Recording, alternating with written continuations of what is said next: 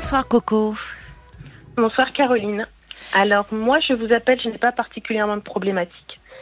C'est pour parler de manière euh, générale du célibat. Ah, c'est intéressant. il m'arrive d'entendre des personnes euh, qui ne sont pas forcément heureuses dans leur relation. Oui. Et puis on va souvent leur répondre qu'ils ont certainement un problème avec l'engagement ou un problème avec le modèle de couple qu'ils ont eu. Et moi je me demande si parfois ils n'ont pas aussi un, un problème avec l'image qu'ils ont du célibat. Hmm? Euh, c'est possible. Par exemple, moi je sais que moi je sais que pendant longtemps, j'étais très mal dans mon célibat oui. parce que moi je suis célibataire depuis à peu près toujours. J'ai eu beaucoup d'amants, beaucoup d'histoires courtes, Oui. mais je n'ai pas eu ce que la société considérerait une relation stable. Oui, Et d'accord. je l'ai pendant très longtemps très très mal vécu. C'était un point où par exemple, si je voyais une amie dans un magasin en couple, j'allais sortir du magasin en courant. C'était vraiment extrême. Je le vivais très très mal. Hmm. Et j'étais persuadée d'avoir euh, un problème. Je le vivais vraiment comme une grosse maladie. J'ai vu plusieurs psys, à peu près neuf. Ah bah oui, c'est... derniers m'ont dit, Oui. les deux derniers m'ont dit, je pense pas qu'il y ait de problème particulier avec vous. Et c'est vrai que les gens, surtout, vous savez, les amis, partiront du principe qu'on a peur de quelque chose en nous, dirant, en nous disant, mais de quoi as-tu peur? Oui. Euh, Moi, je me disais, bah, peut-être que j'ai peur de ceci, alors peut-être que j'ai peur inconsciemment de cela, et puis peut-être que c'est l'image du couple, parce que mes parents n'étaient pas heureux. Et Hmm. et puis aujourd'hui, j'aurais tendance à dire, mais j'ai peur de rien en fait. J'aime enchaîner les histoires. C'est quelque chose Oui. qui me convient. Oui. C'est comme si on me demandait, c'est comme si j'aimais la pâte à tartiner, on me demandait pourquoi euh, t'as peur de la confiture. J'ai pas peur de la confiture. J'aime Mm. la pâte à Vous tartiner. préférez la pâte à tartiner Et j'ai l'impression que la société est tellement négative avec le célibat qu'il y a des gens à qui ça peut faire peur. Moi, je trouvais ça très humiliant à l'époque. Et j'étais dans une grande ambivalence parce que j'enchaînais les relations courtes qui me Mhm. plaisaient et qui me satisfaisaient. Oui. mais que je ne l'assumais pas. Donc, je partais du principe que j'avais un problème, et puis devant les gens, devant, je disais Ah oui, mais je cherche, mais je trouve pas, mais ceci, mais cela. Et derrière, j'avais une toute autre attitude. Et finalement, je pense que beaucoup de personnes vivraient bien moins mal leur célibat et se mettraient bien moins dans des relations compliquées si on dédramatisait euh, le célibat. Hmm, non, mais c'est intéressant. Euh, c'est intéressant et, et d'autant plus que c'est une femme qui le dit. Oui, Euh, Oui, oui. Et oui, encore aujourd'hui. Parce que vous dites, au fond, moi, le couple, la stabilité du couple, ça ne vous, ce n'est pas ce que vous recherchez. Mais euh, vous avez eu des amants, euh, des histoires courtes. Et, et ça, on l'entend. Les hommes euh, le disaient, enfin, pouvaient le dire. Je sais pas comment dire. C'était socialement accepté. Chez une femme, moins. Ça bouge, hein, ah, tant mieux. Mais on l'entend moins. On l'entend moins. C'est pour ça que pendant très longtemps, je le vivais très mal. J'étais Ben oui. persuadée d'avoir un problème. Et Mais il y a une pression sociale hein, autour Oh, du couple. totalement. Euh, Il y a une forme de norme. Ouais. Il y a une pression, une pression sociale, et puis on vous dit quand même que la finalité extrême, c'est d'être en couple. Et euh, comme je vous disais, les deux derniers thérapeutes que j'ai vus, Oui. en fait, on, on sont allés dans le même sens. Il y en a un, je lui disais, oh, je suis toujours instable avec les hommes, et puis il me dit, bah, vous avez toujours été comme ça. Je lui dis, oui, il me dit donc au contraire, vous êtes très stable. et puis après, dit Mais exactement la même chose. C'est drôle, oui, vous êtes très stable dans votre fonctionnement, c'est drôle. Mais c'est c'est là où c'est intéressant. Je dis souvent, euh, merci de cet exemple, d'aller, d'aller, euh, quand on dit d'aller parler à un autre et quelqu'un qui a un dispositif d'écoute particulier, enfin un autre qui va en- ne pas seulement écouter mais entendre. Parce que euh, là où tous vos amis, tous les autres vous renvoyaient, oh là là, t'as un problème ou tu as peur ou quoi, et je suis pas stable, ben, voyez, lui, au fond, il vous dit, vous êtes très stable dans votre façon d'être. C'est ça, Mm. c'est ça. Et euh, euh, aussi, ah oui, aussi donc je lui, il me disait mais vous voulez vraiment être en couple? Ben oui, mais tout le monde veut être en couple, c'est ce que je veux parce que si Mm. je reste comme ça c'est pas bien. Mm. Il me disait non, pas bien, c'est aller tuer quelqu'un, c'est aller faire du mal à quelqu'un. Là vous ne faites du mal à personne si tout le monde est d'accord. Mm. Euh, ah oui, effectivement. Oui. Et oui. Il me dit, il me dit c'est plutôt les, finalement la vie des autres qui vous fait peur et c'est plutôt sur ça qu'il faut travailler au final.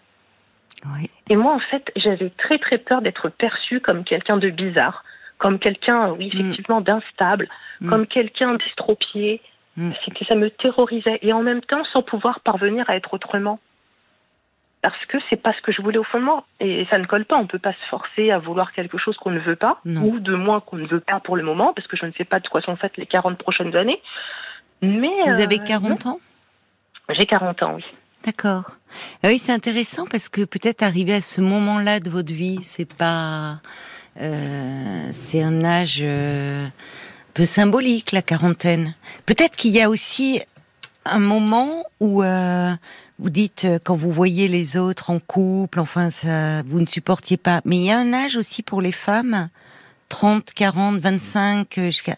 Il y a, il y a aussi, au-delà du couple, il y a l'idée de la maternité. Alors c'est vrai que en ce qui me concerne, une qu'on leur fait, qui pèse sur les femmes souvent. Enfin, ces femmes qui n'ont pas d'enfants notamment. Alors c'est ça qui est paradoxal, c'est que moi j'ai une petite fille qui est arrivée euh, comme un cadeau. Ah, Euh, d'accord. Voilà. Oui. Et euh, au moment où je me suis dit, euh, deux, trois ans après sa naissance, maintenant il faudrait que je me pose avec quelqu'un pour en avoir un deuxième, bah, ça n'a jamais fonctionné.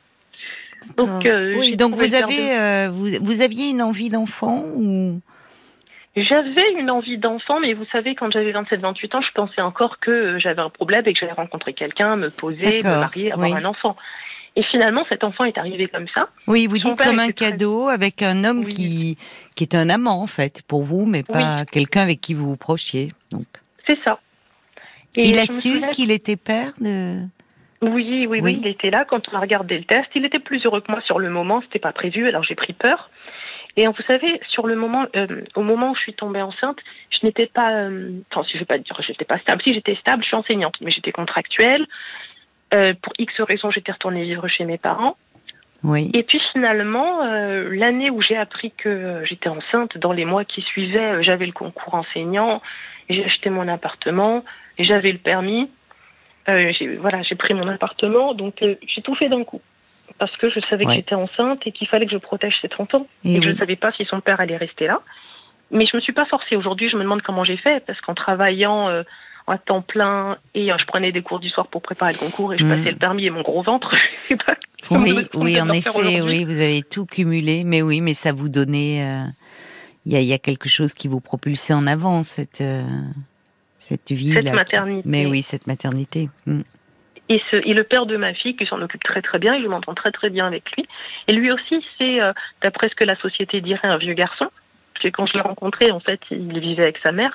Lui, par contre, était amoureux de moi, il se projetait. Oui, Et sur le moment, j'ai pas osé lui dire que moi, non. et oui. Et quand je suis tombée enceinte, je me suis dit, est-ce que je me vois vivre avec lui? Ben non. Mais je me vois élever cet enfant avec lui. Et, euh, et c'est ce qui se passe, et ça se passe très bien. Oui, c'est ça ça. Il est, c'est un bon père pour votre ah oui, fille. c'est un très bon père. Mm. Et j'ai une amie qui me disait le paradoxe, c'est que finalement tu devais avoir des envies de maternité, tu as trouvé le père sans avoir besoin de passer par la case Marie. Alors comme si mon inconscient s'était bien arrangé. Oui, oui, oui. Finalement, oui, oui. C'est vrai. Et au moment où il a fallu, euh, où je me suis dit bon maintenant après la petite aînée, je vais me poser pour qu'elle ait un bon modèle, un bon exemple, essayer qu'elle ait un frère ou une sœur, ça n'a pas fonctionné. hein. Quand j'ai essayé de prendre un peu le contrôle, ça ne fonctionne pas. Et je n'ai trouvé l'apaisement que quand on m'a confirmé on m'a dit, que j'ai réussi à m'autoriser à penser. C'est plus ça que je n'avais pas de problème. Mais c'est compliqué. C'est très compliqué d'y arriver. Donc assez, récemment, parce que vous me dites que vous avez vu plusieurs psy, c'est- lors de vos analyses ou enfin c'est C'est récemment parce que oui. les premières, euh, les, les premiers psys que j'ai vus Hmm. pour d'autres choses à la base, on finissait toujours par parler de ça. J'étais pas convaincue. Et puis les deux derniers, je les ai entendus un peu plus que les autres. Mais il a fallu Et, quand même, il y en a eu deux derniers. Hein. C'est-à-dire que l'avant-dernier, il a fallu qu'il y ait un dernier qui confirme, qui vous conforte. C'est ça. Tellement euh, le doute était fort et c'est pas possible d'être normal en, en aimant être célibataire. C'est comme la finalité d'une femme d'être avec quelqu'un. Et c'est du poison. Si D'une femme ou d'un homme Enfin, ou pourquoi de la finalité d'une femme C'est pourquoi la finalité d'une femme serait d'être avec quelqu'un? Mais justement, moi, c'est ce que je pensais. Et comme je n'y arrivais Oui. pas, je n'arrivais pas à avoir l'envie, je, le- je me culpabilisais énormément.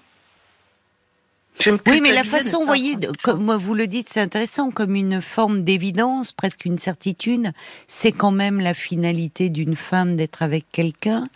Interroge, forcément. Alors moi, c'est vrai que quand j'étais jeune, j'ai jamais, je n'ai jamais eu d'admiration pour les couples longs, les durées longues. Mhm. Contrairement à, j'entendais euh, les gens qui me disaient, mais toutes les petites filles rêvent d'être aimées à vie par le même homme. Pas moi, non. Par contre, moi, je rêvais d'être une serial loveuse. Quand je voyais des femmes fatales qui avaient des amants, des histoires, mais je rêvais d'être comme ça. Et c'est le modèle que j'ai reproduit. C'est ça. Mais c'est vrai que comment expliquer? Bah non, moi, quand les femmes parlent de monogamie, un homme posé à vie, bah, ça m'attire pas. Comment expliquer ça? C'est tellement bizarre. Et quand on y arrive, on arrive à se délester de ça et à être bien, mais c'est un soulagement Mhm. et on évite finalement les bêtises de se mettre dans des relations ou d'essayer de faire des choses qui ne nous conviennent pas, qui pour le coup sont bien plus douloureuses que. Bien sûr, bien sûr. Et, et votre, euh, parce que vous parlez des autres aussi, de ce que les, les- les- le- ce regard des autres, l'impression de ne pas être normal. En premier lieu, c'est les autres, c'est d'abord la famille. Comment, euh, euh, comment votre famille, euh, elle, elle entend cette liberté, votre ce désir d'indépendance, Euh, y compris quand vous avez mère- été maman? Voilà. ça- alors moi, la pression s'est calmée quand j'ai été mère, même Ah oui, s'il y avait ben une voilà. pression avant qui était quand même assez Ben forte. voilà. Oui. Parce que je précise que je suis pas d'origine européenne. Et dans l'origine de mes parents, c'est sur- surtout de ma mère, c'est pas concevable pour une femme de pas se marier, de pas être mère. Donc bon, quand je suis devenue mère, Mais vous avez raison de rappeler que dans beaucoup de cultures, les femmes euh, qui ne... Alors d'abord, c'est... Les femmes ne peuvent pas être seules. Il y a encore plein de pays où une femme euh, seule, euh, ça n'existe pas.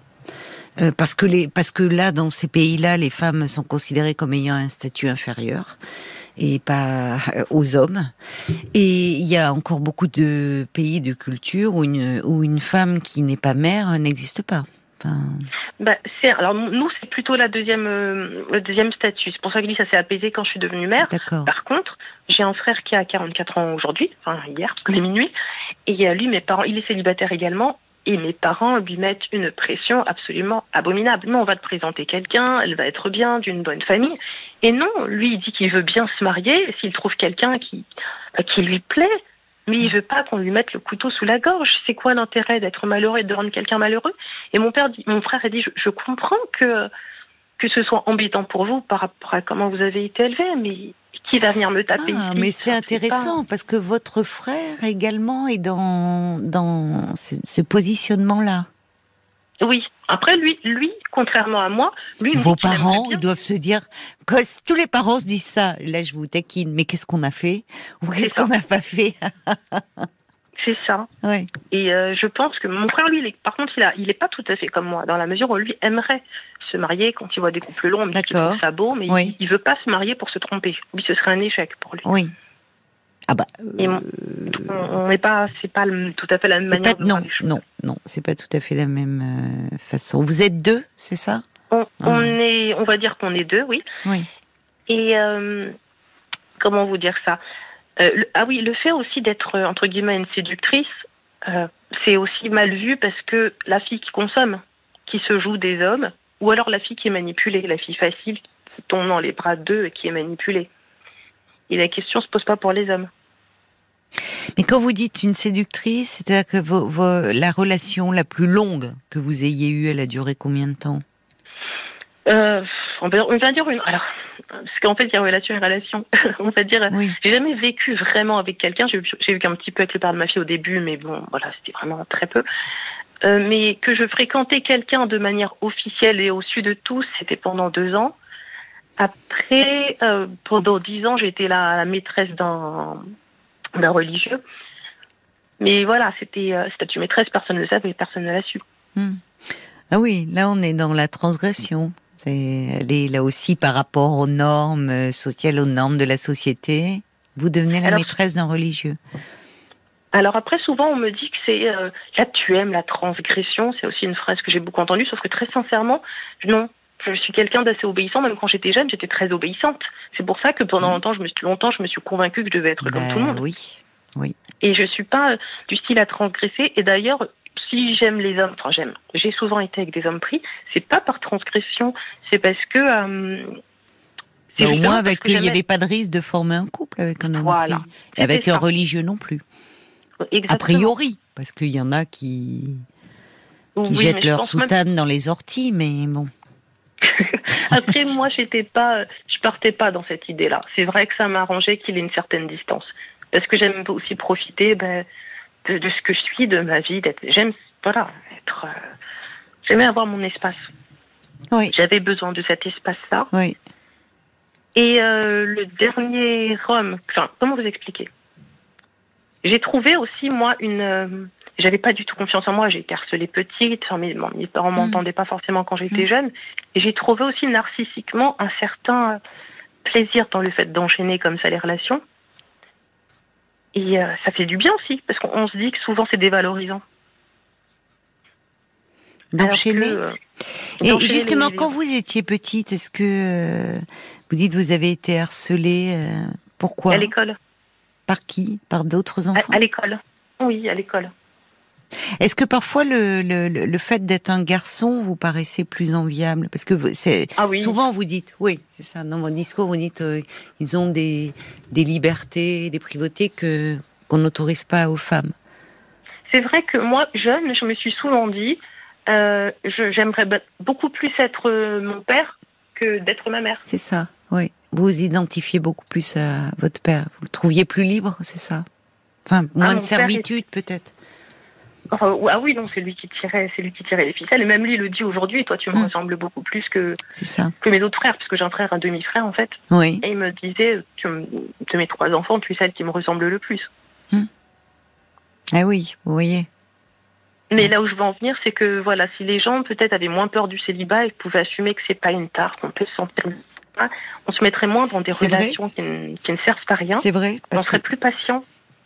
Alors, plus patient, oui, comme si euh, c'est vrai qu'on entend parfois des personnes quelques semaines, quelques mois de célibat, et comme si c'était, euh, euh, il y, a, il y a- il y a une, enfin insupportable. Il y a une, il y a une, il y a une pression sociale, mais le couple, c'est, encore vécu comme un, bon, comme un rempart, une protection contre la solitude aussi. Hein. Mais c'est vrai que moi, le, le jour où, comme je aussi disais, je derrière. Le jour où je vous disais, je parlais à ce psychologue qui me disait, ben non, il n'y a pas de problème, etc. Euh, à l'époque, moi, je lui disais, oui, mais si, mais quand même, blablabla. Et puis, quand il m'a répondu, mais enfin, où est l'urgence? Et cette phrase-là aussi, ça m'a fait du bien. L'urgence de, de former un couple? C'est ça. Et Ça- m'a fait du bien parce que je me suis dit, si jamais euh, lui il me dit ça, c'est qu'il ne voit aucun problème chez moi. J'avais besoin de cette confirmation que je n'avais aucun problème. Hmm. Et euh, j'ai vu le dernier, enfin l'avant-dernier, c'était un psychologue. Et le dernier, c'était un psychiatre avec qui j'ai arrêté la thérapie, qui a quand même duré trois ans, Euh, parce que à la fin, bah, on est des humains, donc les sentiments se sont noués. Et ah, je me suis dit, bah, si je peux plaire à cet homme-là aussi, c'est que j'ai pas de problème.